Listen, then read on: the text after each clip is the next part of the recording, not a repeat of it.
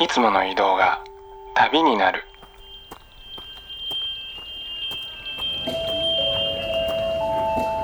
音で巡る30分間の小旅行へご案内します。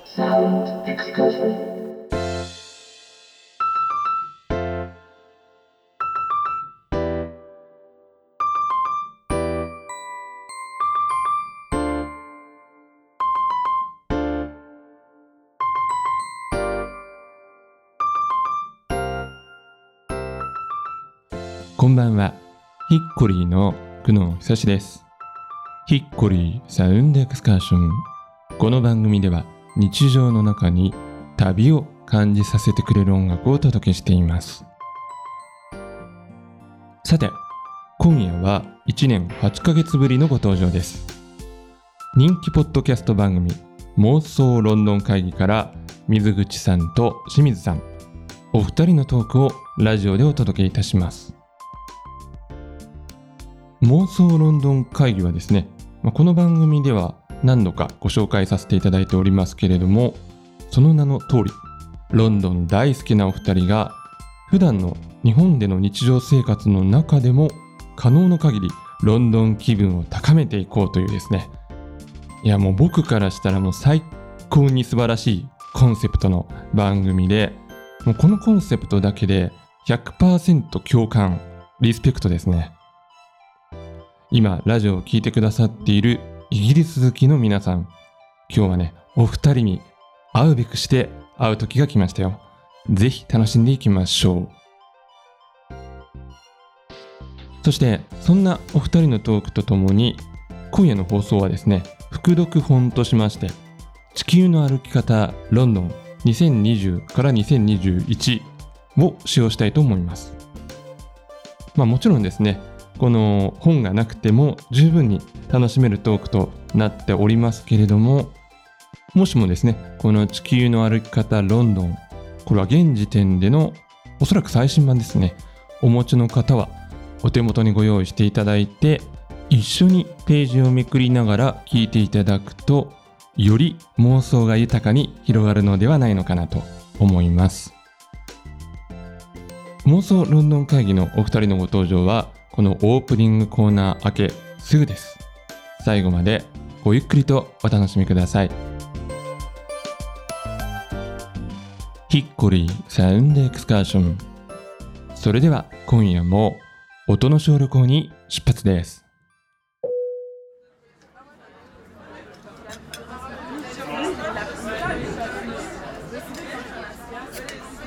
ひっこりサウンドエクスカーションをお聞きの皆様、こんばんは。妄想ロンドン会議の水口です。清水です。よろしくお願よろしくおいします。願いします。はい、えー私たちはですね、日本にいながらにして、インターネットですとか雑誌にあふれるロンドン情報を駆使して、妄想旅行をしながらですね、リスナーの皆様と一緒に楽しむという、妄想ロンドン会議というポッドキャストを配信しております。神戸の二人組でございます。本当になんかピンポイントな説明で申し訳ないです。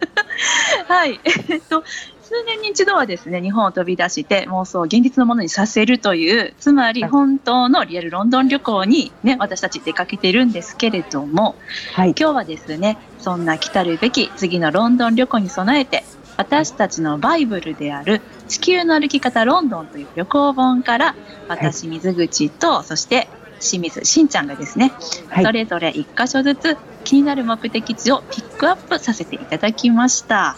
はい。はい。というわけで、もしお手元に地球の歩き方ロンドンの、えー2020年、2021年版があるよという方はですね、ぜひ一緒にページをめくりながら、数分間の妄想旅行に一緒に旅立っていただければと思います。よろしくお願いします。よろしくお願いします。では私、水口からですけれども、ね、はいロンドンね、あの、すごい魅力的なエリアがたくさんあるんですけれども、今日私が選んだのはね、えっと、じゃじゃん、イーストロンドンでございます。はい。はい。ね、イーストロンドンは、あのに私東の方ですね。あ、そうそうそうそう。あの、セン、いわゆるセントラルロンドンって言われるところの東の端なんですよね。うんうんあの、地名的にはブリックレーンからホクストンあたりまでを指すそうなんだけどね。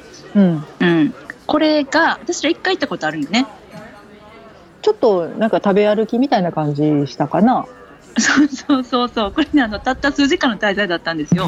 うんあのー雑誌で見つけたねすごいもう素敵なパフェがあってこんなパフェ食べようって言って2人探し歩いて結局見つからなくってもう不完全燃焼で終わるっていうねあのパフェ屋さんは結局見つからないままやったんですけどその時にね通り抜けた街の雰囲気がもう忘れられなくってもう一度ね、行ってみたいなってずっと思ってたんですよね。あのーだいぶ活気のある街だよね。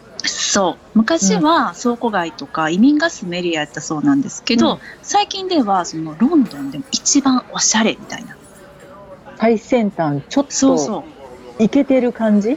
そう。高級ブランドとかそっち系じゃなくってね、うん。そう。若いデザイナーさんとかアーティストさんたちが集う、イケてるクールなエリアみたいな感じなんですけど、はい。でねえっとありました。この地球の歩き方ロンドンねはいあのはい。開けてくださいね、66ページと67ページです。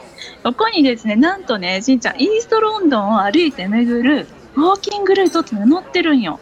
ほうほうほうほそうなんです。であのスタートはリバプールストリートステーションからで、うん。これあの金融街の本当にど真ん中の駅なんですけど、そこからね北東に進みまして、う。はい。オールドスピタルフィールズマーケット、サンデーアップマーケット、そしてバックヤードマーケット、このね、イーストロンドンの三大マーケット、これを経てですね、北へ登ると、ショーディッチハイストリートステーションのあたりにぶつかるんですけど、ここがね、はい本当に面白いよね。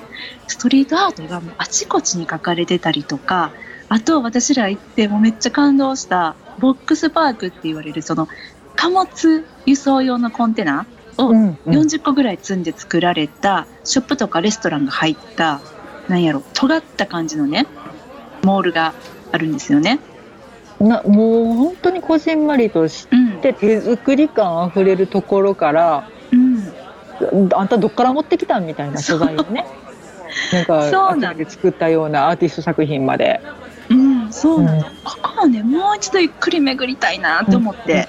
うん思ってるんです。このボックスパーク期間限定で結構あのお店コロコロ変わるんですけどね。うんうん。私であ今ってボックスパークどんなところが入ってんのかなと思って調べたんですよ、ほうん。そしたらめっちゃあの気になる情報あってううん。あのとあるレストランお店がねあの、はい。オープンしてるんやけどそのた名前がうん。すごいジャパン。は？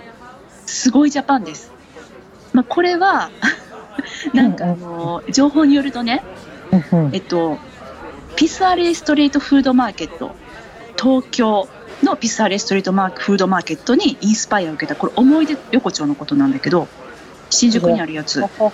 そことラテンアメリカンのストリートフードがこれが融合されたこれねちょっとね写真を見てみてほしい。これすいません。地球の利方には載ってないんですけれども、はこんなの見たことないっていう新しい寿司サンドのあの写真が載っております。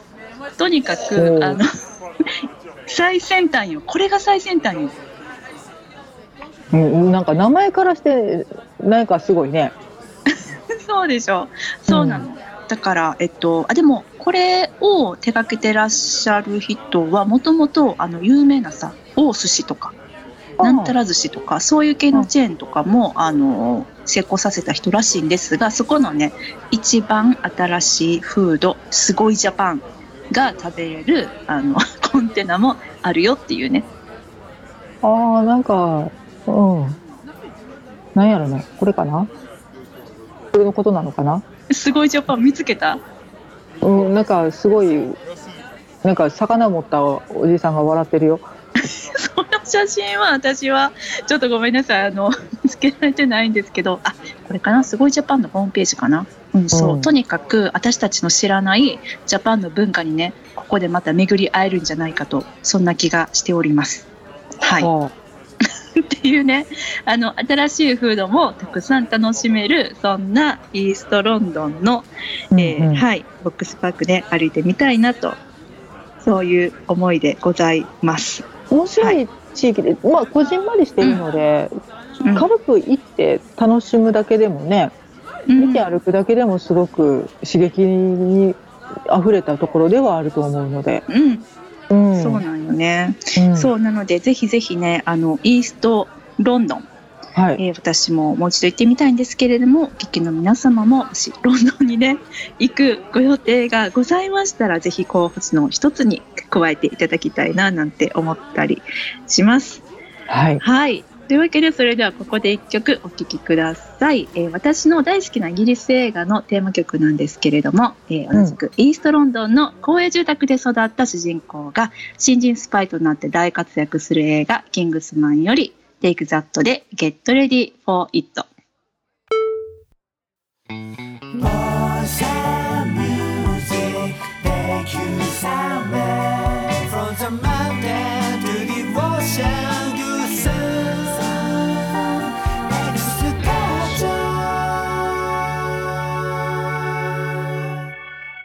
ヒッコリー、クノン、久しがお送りしています。サウンドエクスカーション。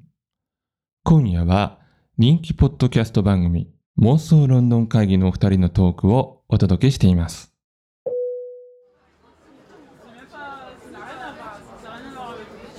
それでは続きまして、えー清水のおすすめ紹介です。しんちゃんお願いします。はい。なんか、今ふつ、ふっと気づいたけど、松本の皆さん、ほんまに関西弁でごめんなさい。そこですか？改めてちょっと今、ふと気づいて、ね、ちょっとね、あの、耳なじみがないかもしれないですけれども、ご容赦いただいて、はい、私がご紹介させていただきましょう。あのね、すごく好きな映画があって、はい。はい、サンシャイン・オン・リースうんうん。っていう、えっと、歌声が響く街っていう放題がついてるのかな？うん。うん、あの素敵なミュージカル映画がございまして、スコットランドの小さな町リースを舞台にして、まあ、えっと、男女の別れだったり、出会いだったり、みたいな人間模様を描いた映画がすごく好きで、うん。で、それのね、最後にすごい、むちゃくちゃ可愛いダンスシーンがあるんです。うんうんうんうん。うんみんなでわーって踊るやつ？もう街中の人たち集めてきたんちゃうかなっていうぐらいの人数で、まあ、えっと、お城があって、その城下町、公園みたいなところにものすごい人数集まってみんなで一斉に踊るっていううんうん。のがあって、もうなんかね、すごいね、仮装した人とか、うん警察官とか、うんなんかもうそのガードマンの人とか、もうその働いてるところからそのままピャって来てうんうん。集められて踊ったみたいな、うん壮大なスペクタクルミュージカルシーンがあって、なんか、あるよね。すっごい大規模なフラッシュモブみたいな感じの。うん、もうあのねシーン自体は一人の男の子がうん。好きな女の子に告白するっていうだけのシーンなんですけどうん。これをこんなに盛り上げるかっていうぐらい、うん。うん、みんなでお祝いしながら踊るっていう。めちゃくちゃかっこいいシーンがあってそれに使われている曲が、なんかプロクレイマーズっていう、うんえっと、双子さんのバンドがあってうん。2人の、えっと、ロックデュオっていう感じなのかな？その街、うん。スコットランドで生まれた2人が歌ってる曲がすごい可愛いのね、うん。タイトルがね「I'm gonna be 500 miles」っていう。う、ん。500マイル超えて君に会いに行くよっていう曲やねんけど、うん。うん。その曲もすごく可愛らしくて素敵で、うんうん。うん、でこの曲がすごく気になっててねこのシーンを見た後に。はいはい。そしたらそのサンシャイン・オン・リースではないうん。大のお気に入り映画でもかかってて、もしかして？もしかして？うさぎとか出てきますかね？えっとそうですね。うさぎとかうさぎとかうさぎとかアヒルとか ハリネズミとか出てきますね。なるほど。はい。ピーター・ラビット。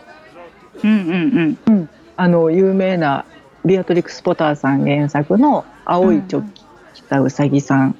うん。うん。うん。」の本当に可愛らしい物語をえっ、と 2, 2年ぐらい前かな？3年ぐらい前かな？実写映画化してて、もうなんかピーター・ラビットってこんなキャラやっけ？みたいなうんうん。ちょっとなんか解釈すごいとんでもな感じになってるけど、うんうんでもすごい愛おしい映画。うん、うんそうですね。うん、うん、その映画でもかかってるんです。うん、でどんなシーンでかかってたかっていうと、まあ、ピーター・ラビットが はい。湖もう湖水地方、うん、えっと、イギリスの田舎町で静かに暮らしてるはずのピーター・ラビットたちが、ロンドンに大冒険に出るっていう、うん、うん、出ますね。うん、ロンドンにいるはずの、まあうん一人の男性に「ごめんなさいし」に会いに行くっていうシーンで。かかってて500マイル超えて会いに行くのがその男の子っていうなるほどね。うんそういう、あ、全然知らなかった。その曲と被ってたんだ。その、なんか、うん。あのまあうさぎなのでうん、電車に乗って行くねんけど、うん。電車も違法ですわな。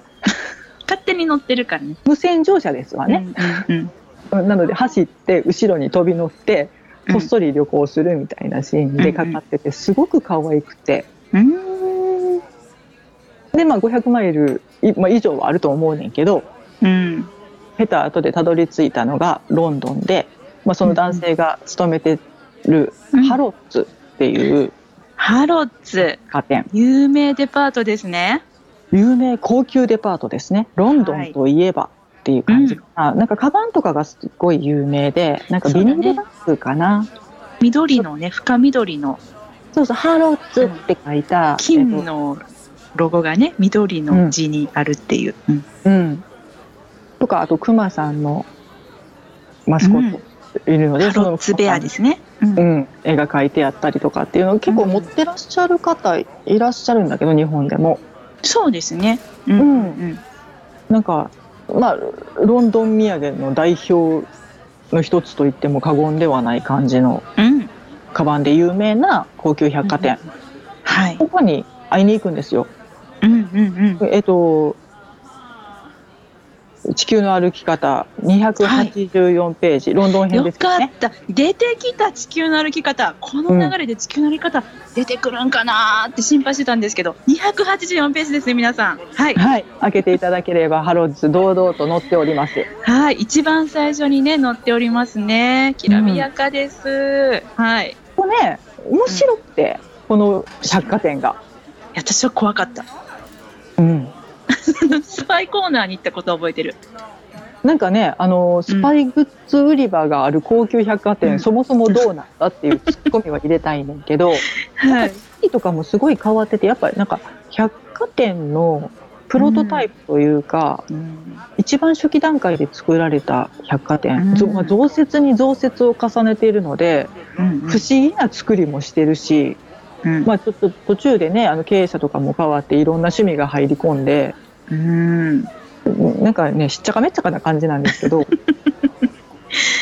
そうですね。うんにね、まあ、あのロンドン行かれた際には絶対行ってほしいなっていう、いや、本当にです。うん。なんか日本の百貨店よりもなんかもう一つランクが上なんだか下なんだかっていう 下とかないっしょ。でも面白いし、なんかもうラビリンスよね。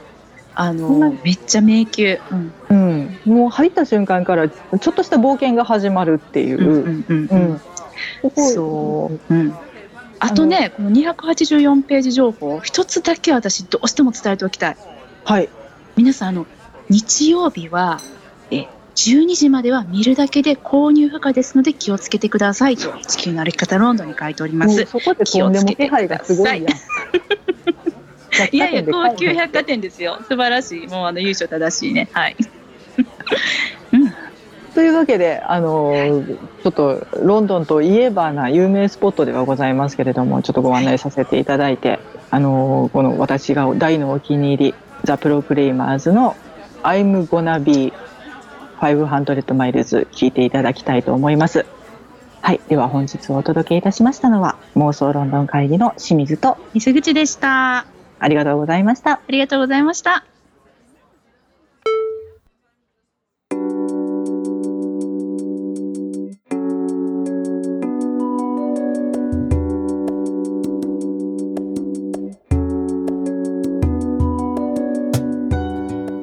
お送りしてまいりましたヒッコリーサウンドエクスカーションお別れの時間となりましたさあ今夜は人気ポッドキャスト番組妄想ロンドン会議のお二人のトークをお届けいたしました、えーまずですね清水さん。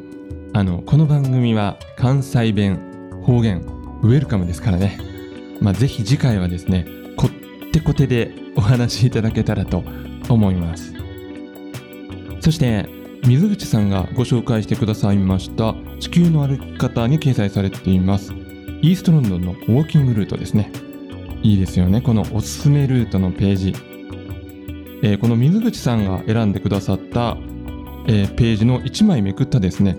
6869ページもなかなかいいですよ、えーマリルボンビレッジのおすすめルートが紹介されているんですけれどもこのエリアにはねドーントブックスがありますね。このドーントブックスというのは、まあ、名建築の本屋さんで天窓から光が差し込む美しい店内が魅力的ということなんですけれどもそうなんですよね。これは妄想ロンドンさんのポッドキャストの中でもご紹介されていましてお二人がねこのお店のトートバッグを勧められていたんですよね。それで僕もね直売で通販で買いましたよ。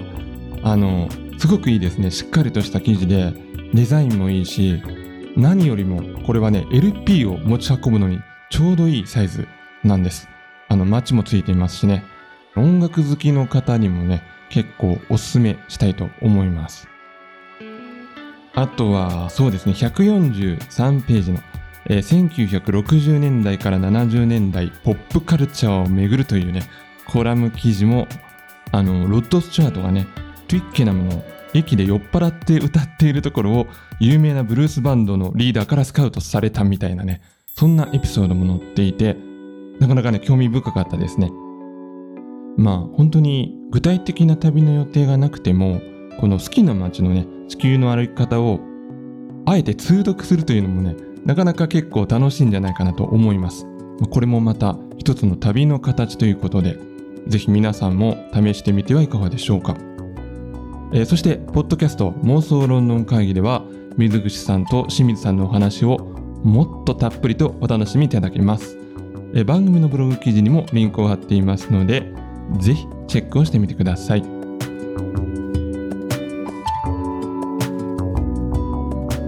それでは、来週も同じ時間に旅をしましょう。ヒッコリーサウンドエクスカーション。ナビゲーターは久野久志でした。バイバイ。